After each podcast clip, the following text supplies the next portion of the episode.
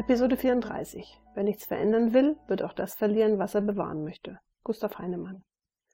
Während Frank Weißnecker sich die Fortschritte in der Verwaltung ansieht, schweifen seine Gedanken ab. Sein Schwiegervater Ernst Kraus hatte ihm am vergangenen Wochenende kurz mitgeteilt, dass er sich heute am Nachmittag mit Franz Großmann zu einem Gespräch treffen wird. Franz Großmann, mit dem Weißenegger, aber beileibe nicht nur er, in den letzten Wochen nahezu täglich aneinander geraten ist und der jedweder Veränderung abwehrend gegenübersteht. Auch Franz Großmann ist in Gedanken versunken. Er kann sich nicht genau vorstellen, was der Alte denn so dringend mit ihm alleine bereden will. Sicher geht es ernst um den Schreibtischtäter und um den völlig schwachsinnigen US-amerikanischen Kram, den dieser hier seit einigen Wochen eingeführt hat. Und darüber, wohin diese Maßnahmen die Kraus GmbH geführt haben. Heute Morgen traf er Jakob Jandl nicht in der Fertigung, sondern im Verwaltungsbüro von Thomas Leitner an, um Leitner bei der Umsetzung der 5a-Methode zu unterstützen. Wer zu dieser Zeit jedoch die Fertigung, das Rüsten der Anlage überwacht hat, bleibt für Großmann ein Rätsel. Wahrscheinlich keiner. Verschiedenste Produktionsmitarbeiter taten in den letzten Tagen eh Dinge, die ihnen, zumindest von ihm, nicht aufgetragen worden waren. Und dass hier im Grunde jeder tut und lässt, was er will, würde sein Unternehmen aber auch nicht retten können. Im Gegenteil, das würde ihm auch Ernst Kraus zustimmen müssen, da ist sich Franz Großmann ganz sicher. Dieser ist bereits eine Stunde vor dem Gesprächstermin mit Großmann in seinem noch immer vorhandenen Büro. Zum einen möchte Ernst Kraus sich die aktuellen Zahlen aus der Finanzabteilung ansehen, sich aber andererseits auch noch ein wenig auf das Gespräch mit Franz vorbereiten.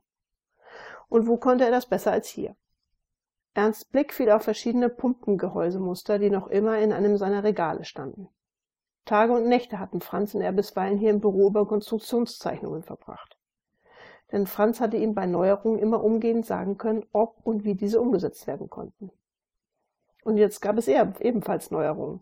Doch deren Notwendigkeit konnte oder wollte Franz wohl bislang nicht erkennen. Als es an der Bürotür klopfte, atmete Kraus Senior noch einmal tief ein. Denn einfach würde das heute wohl nicht werden. Und bereits bei Ernsts erster Frage, wie es in der Produktion denn mittlerweile laufe, verfinsterte sich Franz Großmanns Miene. Umgehend verschaffte Franz seinem seit Wochen angestauten Unmut Luft. Dass er sich überhaupt nicht erklären kann, warum er Ernst ihm einen solchen Jungspund mit ausländischen Flausen im Kopf vor die Nase gesetzt hat. Der mit diesen neuen Methoden und Maßnahmen seine Autorität völlig untergrabe, obwohl er nicht über seine jahrelange Erfahrung verfügt. Hier unterbricht Kraus Senior seinen langjährigen Weggefährten.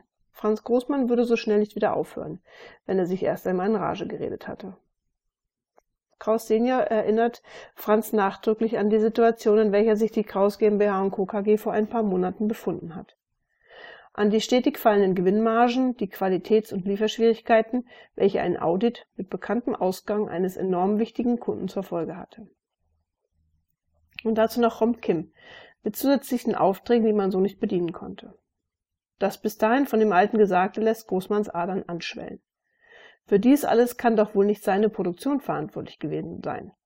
Bis vor ein paar Wochen lief doch alles wie eine gut geölte Maschine.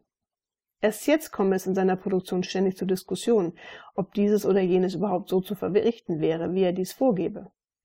Und dass es ihm so vorkommt, dass selbst sein langjähriger Mitarbeiter, der Karl Bauer, auf einmal besser weiß, was er und wie er seine Arbeit zu verrichten hat.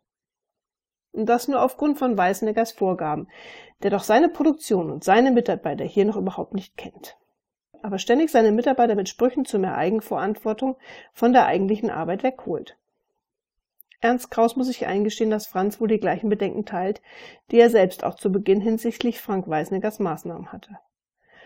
Und er erklärt Franz Großmann, dass ihm die vielen Gespräche mit seinem Schwiegersohn letztendlich geholfen haben, einen anderen Blick auf die Kraus GmbH und Co. KG zu erhalten und dass er anhand der eben kurz umrissenen Unternehmenssituation erkannt hatte, dass hier nicht länger nach dem Motto, das haben wir schon immer so gemacht, verfahren werden kann.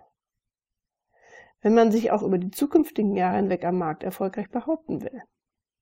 Nochmals versucht Ernst Kraus, Franz Großmann die Gründe für den neuen und auch seiner Meinung nach richtigen Weg für die Kraus GmbH und Co. KG zu erläutern. Doch schon nach wenigen weiteren Sätzen von Kraus Senior springt Großmann auf. Er kann nicht glauben, was er da vom Alten zu hören bekommt. Selbst auf ihn ist kein Verlass mehr. Denn darüber hinausgehenden Aussagen von Ernst über die neue Kommunikations- und Führungskultur im Unternehmen vermag Großmann dann noch nicht mehr länger zu folgen. So groß ist seine Verwunderung über Ernst. Er ergreift den letzten Strohhalm und unterbricht ihn, dass wenn dieser seine Worte ernst meine und er einem Weißenegger den Vorzug gebe, er hier keinen Platz mehr habe. Mit ihm würde so etwas nicht gehen. Und in Richtung Tür gehend fügt er noch hinzu, dass es dann wohl besser wäre für alle, wenn er geht. Spätestens jetzt muss Franz Großmann erkennen, dass eine neue Zeit angebrochen ist. Denn es kommen keine, wie auch immer gearteten Worte von Ernst Kraus auf sein Gesagtes. Nicht im mindesten fassbar für Franz Großmann, während er dessen Bürotür hinter sich schließt.